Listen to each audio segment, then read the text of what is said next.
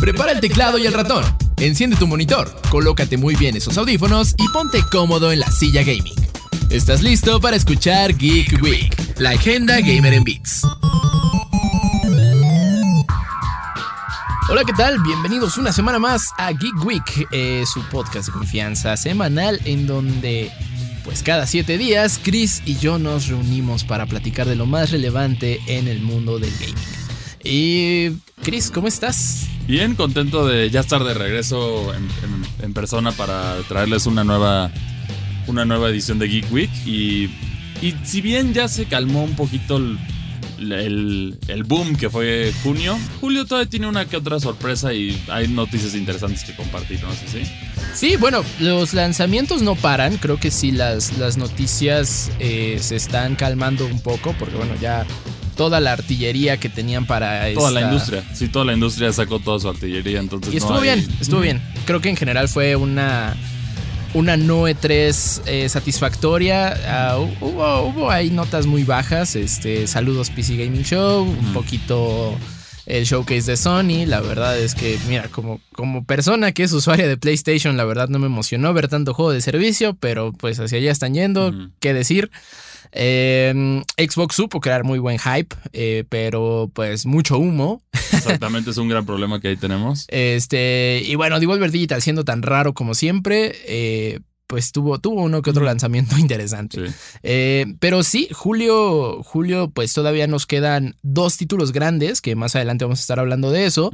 Eh, pero un poquito antes, creo que es importante hablar de Pokémon Go, este juego móvil que, bueno, ya personalmente yo no le veía mucho, mucho futuro cuando fue lanzado, o sea, en cuestión de, claro, no, no, no era algo que ofreciera o revolucionara mucho en gameplay, pero bueno.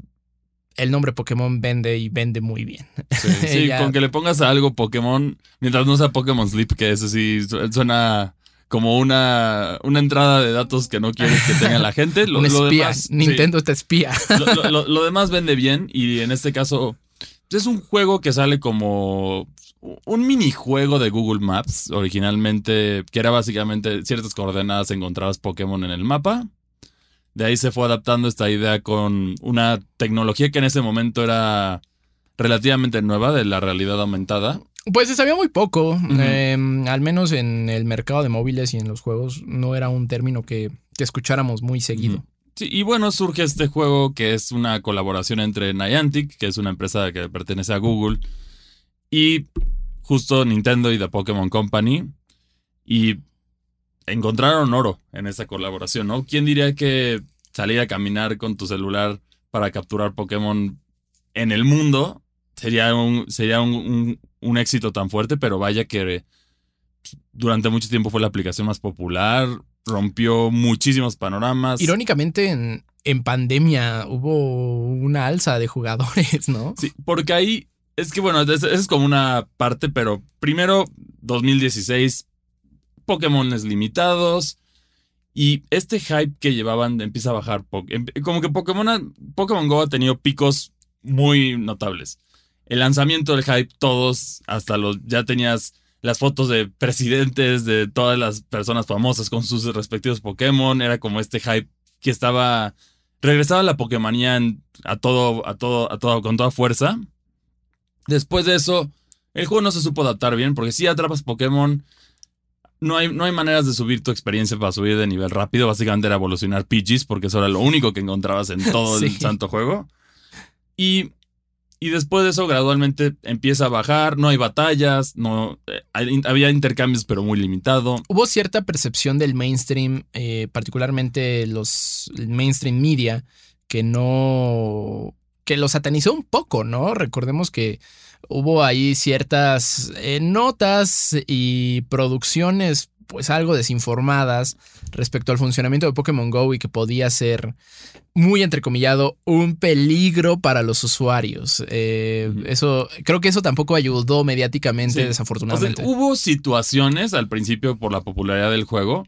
Digamos, por ejemplo, con cebos o con cosas para atraer Pokémon. O sea, en la noche, en una ciudad oscura, la gente a veces arriesga su vida por un Snorlax o por algo raro. Sí, pero, pero realmente son, son cosas muy. Sí, son casos aislados. o Muy sea, aislados. En, especi- sí. en especial en los medios que lo inflaban, que era especi- especialmente Estados Unidos. Ajá, que era como encabezados súper alarmistas de muere por culpa de Pokémon Go, cuando en realidad no era así. Sí, o sea, es, eso es simplemente una distracción en el celular. Con cualquier otra Exacto. cosa que hubiera estado haciendo, hubiera pasado lo mismo. La persona va caminando con el celular, se despista y se cae de un área, pues le pasa. No importa que sea Pokémon Go o que sea Instagram o que sea cualquier otra aplicación dentro del celular. La app de tu banco, incluso. Sí, o sea, Sí, lo, lo que lo que sea. sea, sí, lo- hasta, hasta las mismas noticias que. Estás leyendo las mismas noticias que reclaman de esto y te pasa, ¿no?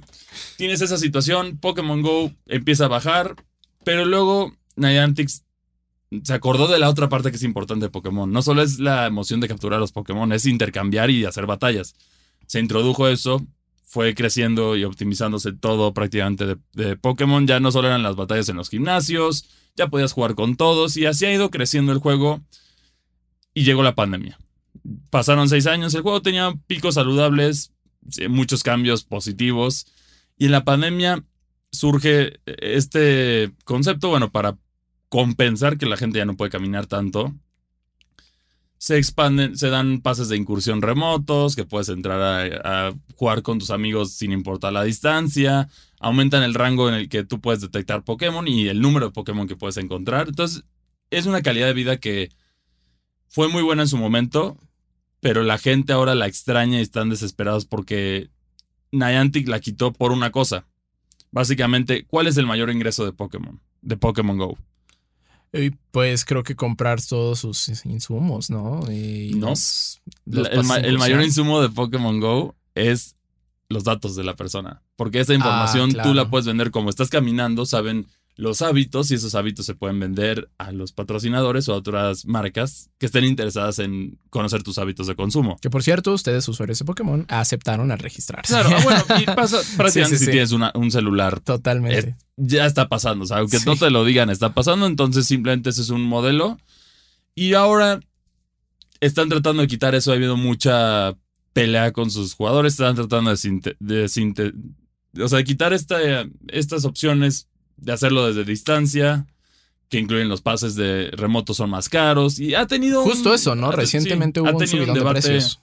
Y eso le costó, ese chistecito le costó más de, de 20 millones de dólares a Niantic. O sea, Uf. sí, sí fue un dinero fuerte.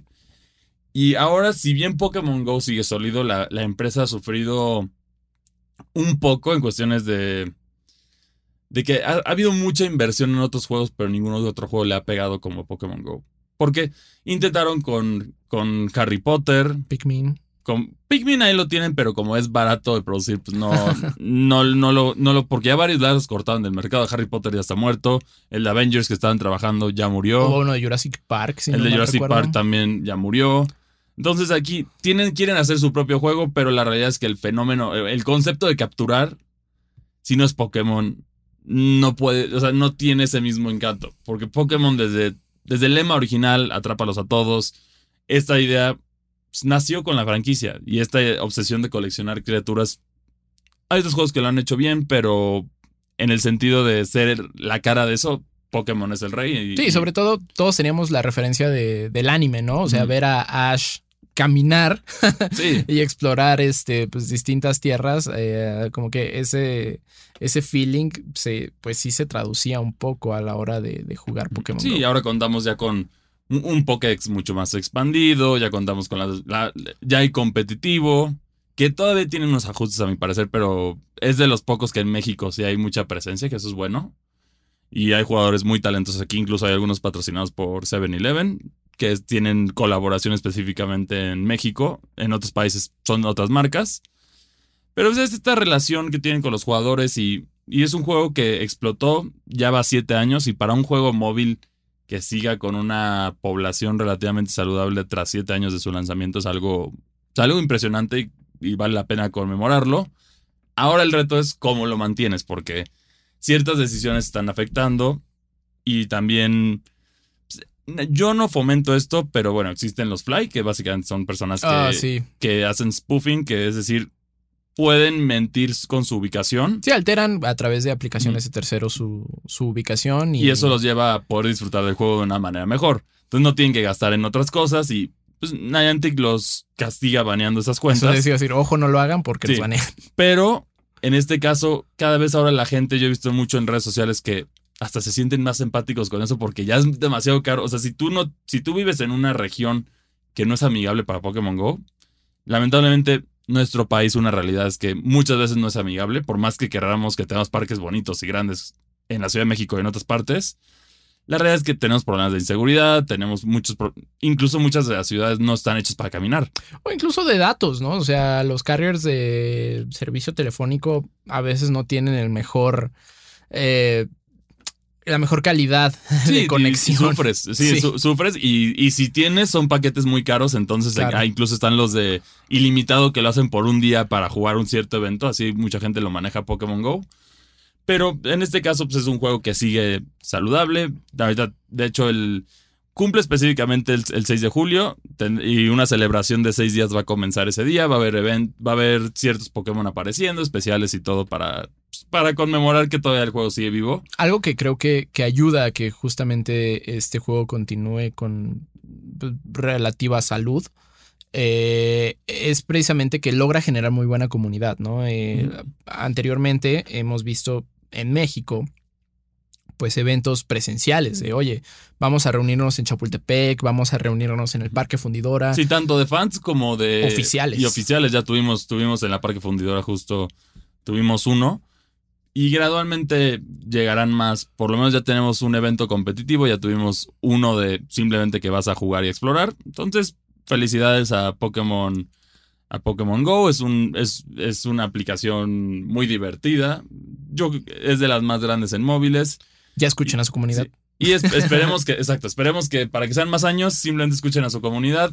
O por ahí, o de plano, yo creo que si Pokémon, si de Pokémon Company ve que algo está saliendo mal, se lo van a quitar. Va a meter las manos, Van a definitivamente. meter las manos porque es, es un ingreso, es un ingreso bastante monstruoso. O sea, sí es muy grande la, la cantidad de dinero que se está, que se habla en este juego. Y siguiendo con lo que hablamos y lo que nos espera en julio, eh, hay dos lanzamientos. Bueno, sabemos que esta segunda mitad del año, el mes que nos va a tener particularmente ocupados va a ser octubre, que es que salen muchos, muchos títulos, pero antes de llegar a octubre está julio y pues también tenemos lanzamientos fuertes. Eh, creo que es un mes en el que estos dos títulos de los que vamos a hablar a continuación supieron elegir muy bien las fechas porque justamente no había títulos grandes eh, y estos nuevos juegos, eh, bueno, particularmente estamos hablando de Exoprimal y Pikmin 4, Ujú. son dos juegos que uno, uno eh, pues es de nicho, estamos hablando de Pikmin 4, y el otro pues es nuevo, entonces pues requiere de mayor aire, ¿no? Para, para que los jugadores se le puedan acercar, que no haya un ruido de, de algún juego más consolidado eh, cerca, y creo que fue, fue una buena elección hacerlo en julio, Chris. Y vamos primero, no sé, no sé tú si quieras, con Exoprimal, este me parece- título de Capcom. Me parece bien. Bueno, Exoprimal es un juego de disparos en tercera persona multijugador con dinosaurios, que algunos es como un- una herida medio fea que tenemos ahí con Capcom por Dino Crisis, que hemos rogado años por una... Por, por un Por un reboot, un remake. lo que sea, ya en este momento es aceptable. Y en el RA Engine no se vería nada mal. ¿eh? Exactamente. Sí, ya lo hicieron, ya, lo- ya tienen las bases. Vendería, definitivamente vendería porque la gente, quizá no es tan grande como Resident Evil, pero tiene su nicho. Pero bueno, por lo menos en este momento ya tenemos dinosaurios para combatir, ¿no? En, en este multijugador. Sí, eh, eso está interesante. Ya hace, me parece un mes, pudimos jugar eh, un- una versión previa del título. Va a ser un juego de servicio. Eso hay que... Es un gran asterisco, al menos para, para mí. No, bueno, Este, yo creo que para todos ya, porque los juegos de servicio sabemos que o pegan y se mantienen vivos o demasiada monetización o hay muchos detalles que pueden hacer que un juego muera y ya lo hemos visto una y otra vez. Y este juego va a costar. O sea, para poder jugarlo Sí. necesitas pagar, o sea, la- tu pago inicial y después los pases de batalla y respectivo contenido que vaya a ir llegando. Que eso es difícil a veces balancear si vale la pena de verdad. O sea, una cosa es que tengas un juego choncho sin necesidad de un pase de batalla y ya lo demás es meramente cosmético, que habrá que ver cómo lo manejen en este caso. Pero tienen que manejarlo así porque si no, Si no, la gente no va, no, no tiene el dinero o no quiere gastarlo así. Sí, sí, sobre todo, eh, ya, ya lo habíamos mencionado, hay que generar comunidad. Y eso es lo difícil. O sea, puede ser un muy buen juego, pero si no genera comunidad, pues no. Sí, ese, ese es el tema de los No. juegos de servicio. Por cierto, eh, estaba viendo que al menos en Steam, el 98% de jugadores de Halo Infinite ya se fueron. Ya se fueron. El juego sigue teniendo un número razonablemente saludable en general de, de- población de jugadores.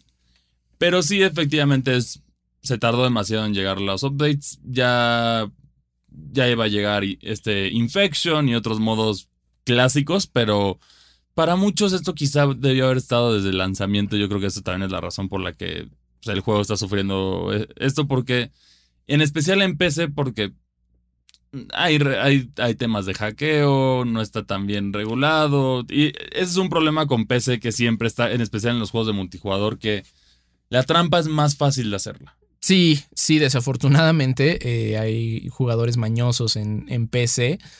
Y la bronca es que también si le también es el, el mayor número de jugadores están en PC, al menos para este juego, eh, Halo Sí. Infinite. Y si apagas el crossplay, pues va a ser difícil encontrar partida. Entonces Sí, estás ahí como en una Pero para los jugadores de consolas sí estaría bien apagarla. Pues Sí, definitivamente. Porque no te permiten, o sea, si no, ¿para qué lo pones? La opción si es que, ya sabes, está deshabilitada, o ¿verdad? sea, está deshabilitada, pero está ahí, mínimo quítala del, del menú si no la vas a Sí, nunca existió, ya, ya. O Sí, es la realidad. Halo Infinite, ya, como decíamos, es un juego que fue pisoteado. suerte no- para la próxima. Sí, suerte para la próxima. Esperemos que, que regrese fuerte. Y es lo que decíamos ahí también que en este, Microsoft no, no necesitaría comprar tantos estudios si de verdad le, meti- le echara ganas a sus exclusivos fuertes. Porque los dos técnicamente de más taquilleros, que era Halo y Gears of War, ya los dos están muertos en el momento. Sí, Forza es de nicho. eh. Flight Simulator se ve muy padre, pero también es de Sí. nicho, entonces no, no hay forma. Y bueno, hablando de nichos, para antes de pasar al siguiente tema, tenemos Pikmin 4, que es un juego de nicho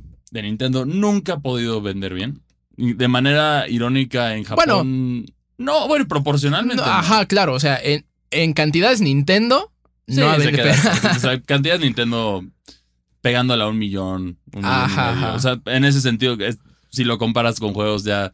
O sea, como para que sea relevante en los ojos de Nintendo, tienes que tener por lo menos unos 5 o 7 millones. Sí, o sea, algún indie quisiera vender lo que vende un Pikmin. Sí, o sea, Pikmin es como un indie exitoso. Ajá. Pero en este sentido es un juego, es un juego de estrategia en tiempo real en consola, que eso generalmente no va bien de la mano. Pero Pikmin en sí, Pikmin 4, por lo menos lo que hemos podido ver en la, en la demo del juego, es un juego que está pinta para mejorar muchas cosas que quizá los otros juegos son buenos. Yo he jugado todos, tanto en sus versiones de GameCube como las de Nintendo, las de Nintendo Wii y las de Switch ahora. Son juegos divertidos, tienen buena rejugabilidad, pero siempre hay esos detalles que un, un teclado y un mouse te pueden dar que una consola no, pero aquí se hace un esfuerzo para mejorar todo y yo creo que el equipo de Nintendo la ha hecho muy bien en todos los sentidos. Y que eso, eso que mencionas está interesante porque justamente Pikmin es un título que al ser de Nintendo nunca se planeó o no, no se concibió como mouse y teclado. Entonces creo que en ese sentido los diseñadores hicieron un gran trabajo al, al concebirlo desde cero con, con un control. Sí. Y lo hace muy bien. Y visualmente los juegos en sus respectivos tiempos han sido impresionantes. Tienes el caso de Pikmin 1 y 2 que ya se le ven los años. Pikmin 3 se ve muy bien, a pesar de que ya tiene 10 años también. Es un juego que dices, se ve bonito, lo podías jugar sin problemas, sin quejarte de, de nada. Totalmente, sí. Y Pikmin 4 eleva la, la barra un poquito más alta. Que eso, eso, eso, eso es bueno para el juego, pinta, pinta muy bien, se va a estrenar el 21.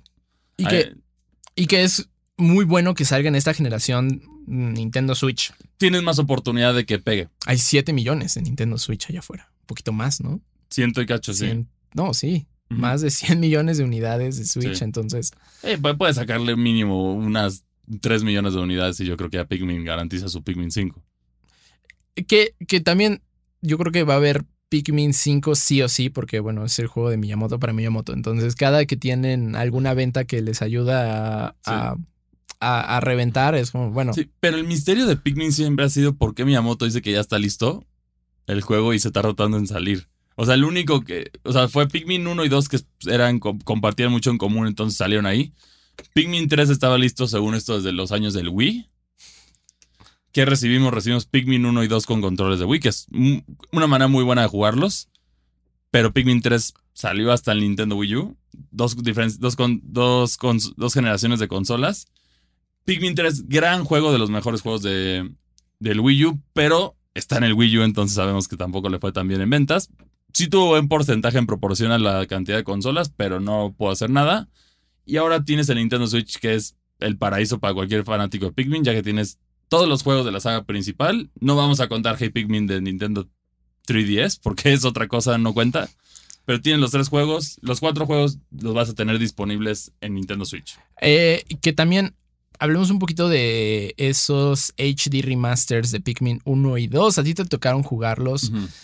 Y creo que, o sea, la, la esencia Pikmin está ahí, pero tiene cierto detalle, ¿no, Chris? O sea, los juegos en sí a mí me encantan. Pikmin 1 y 2 me encantan. Pero el tema de estos HD remasters, bueno, es que ni siquiera es un remaster. Yo diría que es más un, Escalado. un escalado solamente porque es, es un escalado, son los mismos juegos. Extras, faltó el detalle de, de lo que son estas tipos de celebraciones, ya sabes. Galerías conceptuales y todo. Pikmin tiene diseños muy únicos de criaturas y eso hubiera sido padre ver esto. No está lamentablemente. Están, son los juegos en su manera clásica. Sí se mejoraron algunos glitches y ciertos aspectos del, de control. Pero hasta ahí. Pero, o sea, no vemos alguna mejora de calidad de vida más sustancial. No, y, y- y cuando tienes el caso de Metroid Prime Remastered, ahí te das cuenta que cuando Nintendo quiere hacer un remaster, sí lo puede hacer y lo hace muy bien. Este es, este es el esfuerzo. Se aprecia porque mínimo ya tienes Pikmin. A ver, si no te estarías perdido con. O tendrías que tener tu Wii o tu GameCube. Ambas consolas ya son algo viejas. Entonces sí. se aprecia tener estas digitalizaciones de ambos juegos. Pero al final sigue siendo eso. Algo que también me hubiera gustado, o no sé tú qué, qué opines, creo que estos títulos eran ideales para la consola virtual del Switch Online. El GameCube, si eventualmente lo sacaran, podría ser, pero. Pero, o la otra, también la otra opción es mínimo le haces una escalada a las texturas y a los, a los modelos de los enemigos. A ver, Sí, un trabajito de remasterización no lo hubiera caído más. sí, tienes a Pikmin 3, o sea, ni siquiera estoy diciendo uses los diseños de los enemigos de Pikmin 4 y los visuales de Pikmin 4, que son hermosos, se ven muy bien, cuando ahí lo van a ver en nuestro previo y reseña y todo lo demás. Pero en este momento tienes, tienes los visuales por lo menos de Pikmin 3 que los pudiste haber usado. Son los- la mayoría de los enemigos son los mismos y los, y los que no simplemente les haces un, un modelo.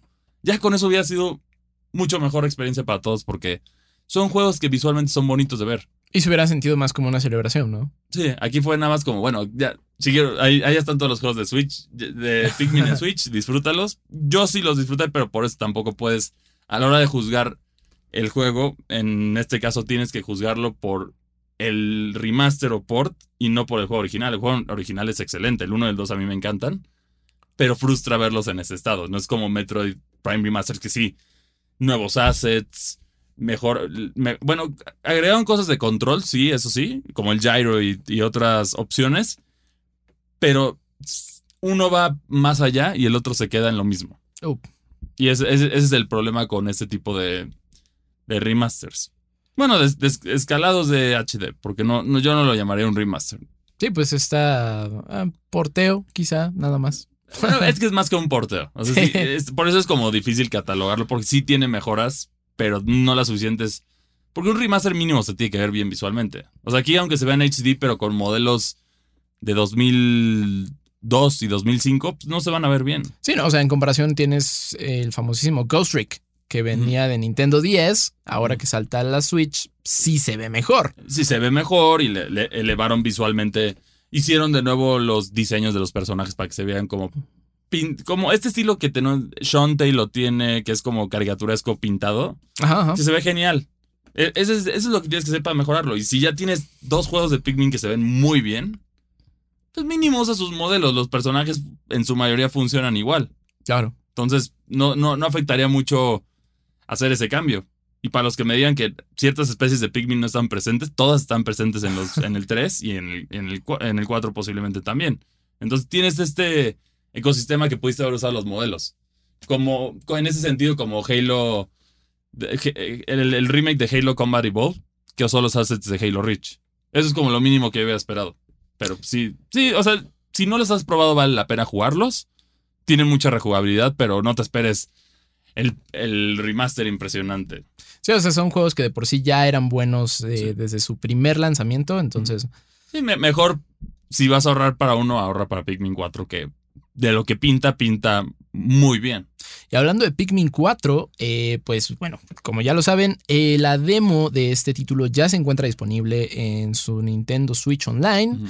Nosotros ya pudimos probarlo también, particularmente Chris fue quien le hizo este previo, entonces vamos a escuchar las primeras impresiones de Pikmin 4.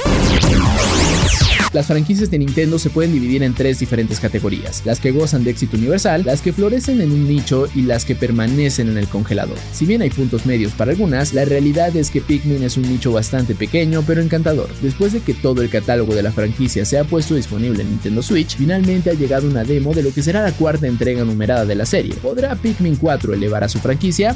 Muchas posibilidades. Pikmin 4 comienza con los sucesos de Pikmin 1. El capitán Olimar se ha estrellado en un planeta misterioso y su objetivo es recolectar las partes perdidas de la nave para poder regresar a casa. Eventualmente, Olimar encuentra una parte que le permite enviar una señal de emergencia. En Pikmin 1 jamás llegarían a ayudarlo, por lo que Olimar, con toda la ayuda de los Pikmin, lograría recuperar todas las partes de su nave para poder regresar a casa. En Pikmin 4 parece que tendremos un escenario alterno. En esta historia, la señal es percibida por una brigada de rescate y otras personas en el universo. Al tratar de ir al planeta, todos sufren el mismo destino del capitán Olimar y se encuentran varados. Ahora la única esperanza de todos es un recluta novato de la brigada de rescate. ¿Podrá rescatar a todos o será demasiado tarde? Controla tu ejército. Si eres un veterano de la franquicia ya sabes qué esperar dentro de esta nueva entrega, pero si es tu primera vez jugando Pikmin, esto es lo que tienes que saber. El objetivo básico del juego es realizar diversas tareas durante un tiempo limitado. Dichas actividades consisten en recolectar recursos, encontrar tesoros, construir puentes y destruir obstáculos. Para realizar estas tareas tienes unas criaturas llamadas Pikmin. Tu objetivo es aumentar sus números y comandarlos. Existen diferentes tipos de Pikmin que serán muy útiles para completar diferentes tareas dentro del juego. Algo que ha caracterizado a la franquicia desde su origen es la transición perfecta del género de juegos estrategia en tiempo real a las consolas. Esto es bastante impresionante, dado que este género florece mucho más con un mouse y un teclado. La franquicia ha ido evolucionando bastante a lo largo de su historia, pero ahora parece ser, por lo menos por lo visto en la demo, que Pikmin 4 dará el siguiente brinco. La jugabilidad es más dinámica y responsiva. En este momento no sabemos si volverá a tener más de un capitán jugable, pero el juego ha hecho una serie de ajustes para mantener el sentido de la administración más presente que nunca. Entre nuevo y clásico. Pikmin 4 parece combinar detalles con todos los juegos anteriores. Para empezar, la premisa es similar a Pikmin 1. El subsuelo está de regreso, junto con la recolecta de tesoros como fue el caso de Pikmin 2, pero ahora tiene otra razón de ser que solo por dinero. Los elementos de jugabilidad son más parecidos a Pikmin 3, pero a la vez el juego trae sus propios elementos. Uno de estos es la adición de Oachi, un adorable canino que nos ayudará en nuestra aventura. Otra adición bienvenida es las nuevas batallas de tiempo en la cual tendrás que superar a un rival jugando Pikmin de la manera más óptima en un área limitada. La demo cuenta con solo uno, pero seguramente será un reto divertido en el juego completo. Por último, al momento sabemos de una nueva especie de Pikmin y su utilidad es bastante buena. El juego también lleva consigo mejoras de calidad. Una de las principales es que ahora hay diferentes bases dentro de una zona para poder colocarte en la que quieras. Esto hace que la colecta de objetos y mucho más sea más eficiente. Ya no perderás mucho tiempo tratando de llevar objetos a la nave. Todo esto hace que el juego tenga bastante potencial. Presentación placentera. Generalmente los juegos de Pikmin visual y auditivamente siempre han sido buenos ejemplos de lo que se puede hacer con la respectiva consola de Nintendo. Las primeras dos entregas de Pikmin fueron de lo mejor en el GameCube, mientras que Pikmin 3 es un contendiente fuerte de la mejor presentación en Nintendo Wii U. Pikmin 4 continúa con todo esto y nos da un mundo que es placentero para ver y escuchar. Las nuevas texturas y detalles ayudan a darle mucho más vida al juego. Estas mejoras son bastante notables en especial cuando lo comparas con los remasters de Pikmin 1 y 2 en Nintendo Switch. Todo esto lo logra Pikmin 4 sin sufrir bajones de rendimiento y el juego fluye bastante bien. Si bien todavía falta mucho por explorar, conocer y jugar, Pikmin 4 es un juego que luce bastante prometedor. Las mejoras audiovisuales, mejoras en jugabilidad y todas las nuevas adiciones hacen que quizá estemos viendo lo que podría ser la mejor entrega de la franquicia hasta el momento. Muchas gracias, eso fue el previo de Pikmin 4. Eh, pues Chris creo que tienes todavía más que contarnos al respecto, ¿no? Estuviste jugando, todavía sacándole un poquito más de jugo a esta demo. Sí, estuvimos ahí desbloqueando y todo. Y también resulta, tiene dos beneficios adicionales jugar la demo. Que es, es, es, quiero, si mal no recuerdo, uno de ellos es la primera vez que lo veo en una, en una demo de Nintendo. Que es que el juego, ahí te lo dice al final de la demo, que los datos se pueden transferir a Pikmin, a Pikmin 4. Sí, al juego completo. Entonces sí, o sea, ya no, no estarías perdiendo el tiempo porque si avances en la historia hasta cierto punto, pero ahí, ahí puedes avanzar en la historia. Entonces esta demo, digamos que se trata de los primeros momentos de Pikmin Sí, o sea, 4. o sea, no, es una, no es una demo programada por separado, es, es literal los primeros, las, las primeras hora o la primera hora de Pikmin 4. Wow, eso está súper bien. Sí, Eh, es una muy buena entrada para eso. Ya incluso ha habido jugadores que resolvieron ciertos, ciertos temas y se adelantaron un poquito de más. Por ejemplo, en teoría en la, en la demo podías tener solo los Pikmins a- amarillos y rojos, pero ya por cierto ingenio de jugadores ya también ya lograron obtener la cebolla azul, es decir, para los Pikmin azules. Entonces, pinta bien y también tienes, si escaneas el código que te sale al final de la demo, puedes tener un atuendo especial, unos Pikmin especiales de, en Pikmin Bloom. Es, es un detalle, suma. O sea, suma, está bonita la demo y te, va te vas a dar una, una buena idea de lo que es, es Pikmin, que ya en un futuro seguramente podrán ver nuestra reseña y, y mucho contenido relacionado a Pikmin 4. Entonces, si les interesa, por favor, vayan a jugar esta demo en su Nintendo Switch. Es gratis. Eh, no, no requieren de alguna suscripción. Creo que no. Es No, de 100% ninguna, simplemente gratuita. está en la tienda. Nada más dice- conexión a internet y una Switch. Exactamente. Entonces está increíble. Y ahora hay, hay también un chismecito que creo que venimos arrastrando desde hace como ya va para año y medio quizá. Ujú. Sí, ya, ya tiene buen rato aquí en, entre pues toda la comunidad gamer. Y es que la compra de Activision Blizzard por parte de Microsoft todavía no se completa por más juicios, por más billetazos, por más abogados y por más tiempo que pase. Esta compra nomás no se concreta. Y ahora hay datos, bueno, desde entre toda esta eh, plática y palabrería corpo, que bueno, creo que muchos de nosotros no llegamos a entender Ujú. en su totalidad, se llegan a filtrar eh, información o datos o ciertos insights que, Es que que no- nos interesan. Sí, no necesariamente es una filtración porque te tiene que hacer público. Bueno, claro, es- claro. es- Está el juicio simplemente es entenderlo y buscar la información en el lugar correcto. Pero hemos visto mucho del, del, del modus operandi de PlayStation y de Xbox en esto. Por ejemplo, entre los chismes más relevantes que han salido de este. Bueno, de este, de este debate ya sabemos. Microsoft quiere comprar Activision, Blizzard. Y, y PlayStation dice que no. Ese es el, básicamente el, el drama detrás de esto, porque dicen que es un monopolio. Pero ya recibimos muchos insights, incluyendo Starfield iba a ser exclusivo de PlayStation 5. Eso y por eso, fuerte. por eso Phil Spencer compró Bethesda.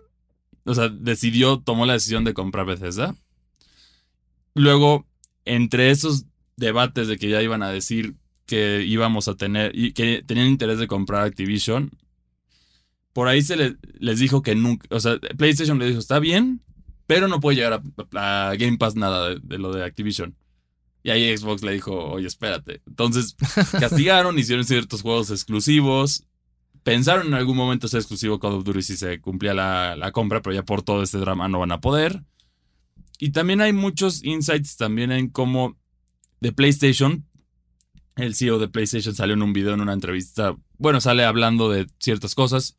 Nintendo no se considera competencia, según ellos, porque es tecnológicamente inferior, pero bueno, sabemos en el fondo que desearían tener las ventas de Nintendo. Y que sobre todo, eh, cada consola, creo que ninguna consola se compite entre sí porque cada una está muy enfocada a, a su público. ¿me Sí, es, es- su propio O ecosistema. sea, no vas a jugar un RPG en Xbox y no vas a jugar un Call of Duty en Nintendo. Entonces, eh, no, tampoco vas a jugar, bueno, ahora sí un poco, eh, un juego de servicio en PlayStation. O sea. Xbox tiene muy claro que quiere ser un ecosistema pues más eh, amigable eh, y que puedas jugar Xbox incluso sin tener un Xbox, eso se me hace muy loable. PlayStation está 100% enfocado o lo estaba hasta hace, hasta hace poco en experiencias de un solo jugador y Nintendo su propia cosa, o sea, ya Sí. tiene, tiene sus Zeldas, tiene sus Marios, tiene sus Pikmins. Tiene el Smash, o sea, ya, ya son, ya son eh, IPs muy bien consolidadas. Entonces, en ese sentido, al menos yo creo que no, no existe competencia ni guerra de consolas. Sí, no existe, pero bueno, la manera despectiva que sabes que. Sony, Sony le encanta hacer eso, ¿no? Ah. Que- de tirarla a Nintendo, aunque Nintendo no tiene nada que ver, ¿no? En este caso. También salieron otros insights relacionados a, a Call of Duty, específicamente de parte de Bobby Kotick, que primero dice que se arrepintió de, de sobreestimar al. No, de subestimar al Nintendo Switch. Que claro, sus productos ahí han vendido como pan caliente seguramente también. Es, ¿Tú crees? Creo que el último Call Overwatch le fue bien. A Overwatch le fue bien. Ah, bueno, Overwatch fue muy bien, eso es cierto. Call of Duty, aunque fuera el- eh, la versión de mobile, vendería- jugaría bien, la gente, la gente lo compraría o lo disfrutaría en, en Nintendo Switch. Creo que el último Call of Duty que vimos en Nintendo, si no mal recuerdo, fue el Black Ops 2, ¿no? El En- Black, Ops- el- sí, Black Ops 2 en Nintendo Wii U. Wii U. sí. Por otra parte, también se reportó que aparentemente ya, tan, ya sabemos como un futuro de la consola de Nintendo. También ya tenemos, esto sí es más oficial, las... Porque esto fue que simplemente ya se sabe. Que que se- se- de ahí se sale el insight de Nintendo que su consola tendrá un poder similar. Al de un Play 4 Xbox Sí. One. Que tiene sentido. Tiene sentido. O sea, no, no, no es lo más moderno, pero tiene- está- estaría, estaría bien. Pero continuarían con el modelo híbrido, que recordemos, ninguna consola lo está logrando. Sí. Ninguna consola lo está logrando y, y Nintendo lo está haciendo muy bien. Habrá que ver si logran hacer esto sin man- man- manteniendo un precio razonable, que ese es el, Ojalá. el tema. Porque si hay otros productos que logran incluso estar a la par de, de las consolas de generación actual. Ah, bueno, el Steam Deck y El ROG Ally, pero ya estás hablando de del doble de precio. Sí, es hardware caro. Es hardware caro, entonces es- ese es el tema de estas consolas. Y por parte de PlayStation y de Xbox, 2028 es el, es, es el año de lanzamiento para el PlayStation 6 y la nueva consola de Xbox. Todo esto está público. Ahí también han dicho si Activision, si, si Activision se, se- se hace, se hace válida la compra, PlayStation no le va a enviar developer kits a Activision porque dice que caerían en manos de, de un rival de competencia, entonces no, no, lo, no, lo, no lo quieren hacer. Hay mucho drama, hay Bueno, mucho drama en esto. Eh, un poquito, andando un poquito en eso, eh, y para quien no esté tan enterado de, de esta cuestión un poco más técnica, eh, el lanzamiento de las, de las siguientes consolas eh, se acuerda y se sabe porque, bueno, no son, no son una cosa sencilla de hacer. Hay si no es que lo haces, ya está aquí Sí, no. y, y ahora los desarrolladores les das las herramientas para desarrollarlo el día del lanzamiento. No, No. esto ya... Hay Sí, lo, mucho trabajo previo, Sí, investigación y y, hay años, previo. hay años y también ya incluso podemos tener con garantía que la mayoría de las empresas de renombre dentro de la industria de los videojuegos ya tienen developer kits de las tres próximas generaciones, de, de las próximas, o sea, del, del nuevo Nintendo, del nuevo PlayStation y del nuevo Xbox. Justo, y Ya, ahora ya se empieza a planear. también, que es un dev kit, eh, pues es más o menos una versión previa de la siguiente consola. Eh, y justo, no, no, el dev kit, digamos, del PlayStation 5 no tenía la forma que conocemos del PlayStation 5. Ujú. Era un mastodonte eh, de computadora Sí. que se lo dan a los desarrolladores para que precisamente comiencen a hacer pruebas. Y poder programar juegos a y que sean desarrollar juegos. compatibles. Ese es como el Exactamente. objetivo de, de esto, porque ya, ya estamos muy lejos de la época en la que un, un buen juego se podía hacer en seis meses, como fue el caso de Majora's Mask. Ahora son años. Sí, sí. años sí. y por eso también toma más tiempo, más tecnología y más todo. Entonces eh, tienes que tener esta ventaja. Y aquí el único que se estaría disparando en el pie en ese sentido es PlayStation. ¿Por qué? ¿Cuál es la única consola que no tiene una versión nativa de Minecraft? PlayStation. Eso es cierto. ¿Por qué? Porque ellos no quieren darle. Es el mismo argumento. Entonces ahora se van a disparar en el pie, corriendo el riesgo de que no tengan una versión optimizada para su consola de Call of Duty, de Overwatch, de Diablo, si es que llega en algún momento a PlayStation, si es que llegara. Sí, eso, eso sería un problema y también eh, creo que, creo que ahora están hablando un poco desde, desde el orgullo, quizá, Mm. desde un poco de, claro, o sea, a PlayStation le fue o le está yendo muy bien en esta generación. Eh, eh, hablando de ventas, le en cuestión de sí. ventas, sí. Entonces, es el clásico PlayStation. Sabemos que cuando le va bien en ventas, se le sube mucho a la cabeza y toman decisiones raras. Eh, esperemos esto solo sea palabrería y y después ya, ya caigan en cuenta de que sí sería una decisión un poco precipitada. Y porque al mismo tiempo no puedes tener el argumento que dicen de van a darnos una versión inferior o no optimizada para PlayStation. Si es que no les das developers kits, pues obviamente saldría mal eso. Totalmente. O sea, es, es una receta hecha para desastre que al final lo único que haría sería que los, los jugadores de PlayStation que solo juegan por Call of Duty se van a ir a Xbox. Si es que así lo haces, aunque no esté en el Game Pass. O sea, yo creo que ese sería el futuro si es que tomas esta decisión tan precipitada. Sí, ¿no? Y que recordemos que a la fecha Warzone es uno de los títulos más jugados.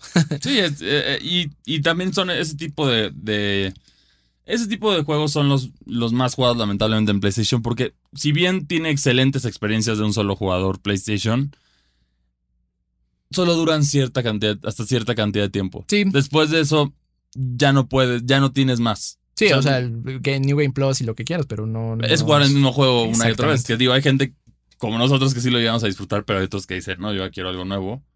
O me voy a casar con Fortnite que sacan cosas nuevas, o con Call of Duty de la nueva temporada. Sí, cada cierto tiempo hay un refresh tanto de mapa como de contenido. Exactamente, que ese es el problema justo de, de PlayStation y por eso tienen el miedo, porque es una de sus vacas sagradas. Call of Duty. Eh, también yo creo que ahora, ahora que nos estamos enterando de todo esto y que este juicio está avanzando, yo no veo un término, al menos a corto plazo, de, esta pelea. Gradualmente hay más países que lo están aprobando. Ahora ya se incluyó Sudáfrica y otro país, creo que Australia también ya, ya dieron el, el visto bueno. Posiblemente por presión van a tener que hacerlo en especial. El mayor reto es Estados Unidos. Al segundo que se logre Estados Unidos, las demás van a ceder. ¿Por qué no? Aquí corren Reino Unido, que es uno de los que más ha estado de los como campeones en contra de esta, de esta venta, tiene un gran problema con la huida de capital digital. Muchas empresas digitales abandonan Reino Unido por decisiones, porque básicamente lo que ellos dicen es que la, las, los órganos reguladores, los políticos no tienen ni la menor idea tecnológico de lo que están Sí, haciendo. no Hemos visto miles de videos de eso en Estados Unidos, pero por lo menos ahí sí hay como más regulación en este sentido. Aquí siente que no hay idea, entonces banca digital ya abandonó Reino Unido. Hay muchas empresas que están abandonando por beneficios a Estados Unidos o a, misma Europa. Incluso ya hay un plan de contingencia que si se extiende demasiado y no cede Reino Unido, de plano Activision y Microsoft dejan, dejan Reino Unido hasta que cedan. Y eso les va a doler porque si hay muchos, hay muchos trabajos de Activision en Reino Unido, Eso sería un gran problema. y ahí pones la presión al gobierno de Reino Unido para aprobarlo. O sea, tienen, tienen la carta, solo el difícil es Estados Unidos que conociendo si es, un, es una empresa americana contra una japonesa, no entiendo por qué está tardando esto tanto. Si lo hemos visto, bueno, aquí es más para especialistas de negocios y eso, pero si lo hemos visto la defensa que tiene Estados Unidos ante sus empresas. Un claro ejemplo es el, el eterno debate entre Boeing y Airbus que Estados Sí. Unidos siempre ha apoyado a favor de, de Boeing. ¿Por qué? Porque es una empresa americana. Airbus no te va a traer beneficios como Boeing. Entonces, es el mismo caso con Microsoft. Su, su base principal está en, en Seattle. Vas a arriesgar impuestos eso porque te podría hasta castigar el mismo Microsoft de amenaza y me voy a otro país a poner mi, bas- mi sede principal y ahí pago impuestos y aquí tú a ver cómo le haces. Sí, se quedaría sin una buena Porque ya tuvieron, ya tuvieron buenas amenazas. Tiene herramientas Xbox. No, no son las más limpias o las más morales, pero de que tiene herramientas para que se apruebe esto, sí las tiene. Yo creo que el que está preocupado es PlayStation.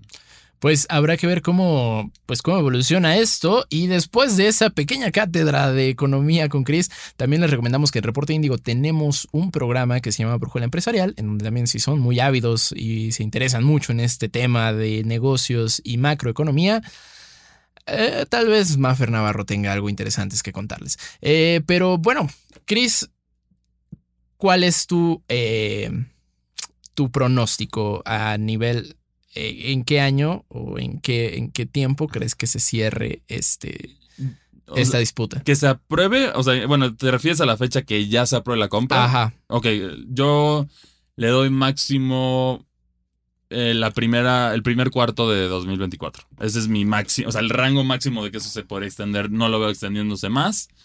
Y la, la compra en sí se concretaría yo creo que finales de 2024-2025. Porque sí se demoró. En teoría, así fue con Bethesda. Tomó... El anuncio fue antes y tomó un par de años Sí, sí, en, sí. que se apruebe- en que se haga la compra ya oficial. Así va a ser yo creo para 2025 ya... ya ya tenemos Microsoft. Eh, ya- el, el- el ico- el icónico arte con los IPs de Activision Blizzard y Microsoft. Que ya, ya, lo, ya lo hemos visto muchas veces en, en el sitio de, de Xbox, ¿no? Activision Blizzard King. Sí. Porque también Candy Crush Sí. sería de Xbox. Y bueno, también es, es- son. Ah, no, Plants vs. Zombies es EA, ¿verdad? No, sí, SEA era Ah, sí. de Capcom eh, Games. Entonces sí. ya eh, eso es- queda fuera de, al menos de esta compra. Eh, y bueno, pues ya lo saben, Pikmin 4, 21 de julio. Es eh, la fecha que por favor vayan apartando los calendarios. Porque les- Exoprimal sale el 15, si mal no recuerdo. Así es. Y bueno, para PlayStation, pues ahí tenemos Ratchet and Clank, Clank Rift Apart Para en PC. Sí, sí, sí, porque es. eh, eh, ahí sacamos videos de los grandes anuncios. Es un gran juego, es un muy buen juego. Pero es un port de PC. Tampoco lo puedes poner en, en el No. lanzamiento hype. Porque, No, definitivamente no. pero es un gran juego. Y también ahorita con la racha de juegos de Naughty Dog en PC. Yo le entraría con pincitas porque ya lo vimos con Que bueno, Nathan eh, Drake. Ya lo vimos con The Last of Us. Ratchet and Clank no es de Naughty Dog. Es de. Ah, no, Insomniac. Es Insomniac. Tienes razón, Insomniac. E Insomniac en PC corre chido. Spider-Man Spider-Man. Spider-Man corrió bien. Spider-Man, Miles Morales también corre muy bien. Entonces, Hay Ojalá este no sea la- no sea la Esperemos que se rompa la rachita de, de malos ports de PC. Y este juego visualmente yo creo que sí, con una buena PC se puede explotar muchísimo. definitivamente sí. Y, y creo que, o sea, independientemente de, de lo, de lo mal que le fue a los ports de Naughty Dog, pues Returnal está buenísimo en PC. Y lo mismo con Sackboy A Big Adventure. Que bueno, fueron, fueron ambos títulos. eh, vayan a checar la reseña en Indigo Geek. Me tocaron jugarlos a mí y la verdad es que tienen toda mi aprobación. Porque, Sí. bueno, pu- puedo jugarlos tanto Sí. en PlayStation Sí. como en PC y corren. Por lo menos el juego en sí, sin, sin saber el port, eh, tiene mi sello de garantía. 100%. Es, es de los mejores juegos de PlayStation 5, si no es que el mejor exclusivo. Yo diría que es el mejor que es exclusivo todavía de PlayStation 5. Uy, Porque los, no, porque los demás, la mayoría están en PlayStation 4. sí. ah, bueno, yo, yo metería ahí a Returnal. Así como mejor, Sí. para mí el mejor Para mí, exclusivo de Play 5 es Returnal. Yo, yo, yo hice la reseña, de hecho, de, de Play- de PlayStation 5 de Returnal, pero me gusta más Ratchet and Clank. No sé si es el estilo de juego, la narrativa, o siento que es una experiencia más PlayStation, específicamente Sí. porque siento que Returnal lo podrías encontrar en otras consolas. Sí, sí, en ese sí. sentido, es un, la historia está interesante. A mí me frustró un poco luego la dificultad porque había ciertos momentos al azar. Es que un sí, bullet hell. Sí, sí, sí, sí. pero, pero no, gradualmente vas mejorando, es satisfactorio. Y, pero siento que en sí como una aventura, Ratchet and Clank me gusta más. A mí. Sí, sí, es cierto, sí tiene más espíritu PlayStation, no lo había Sí. visto de ese modo. Y vale la pena recalcar que...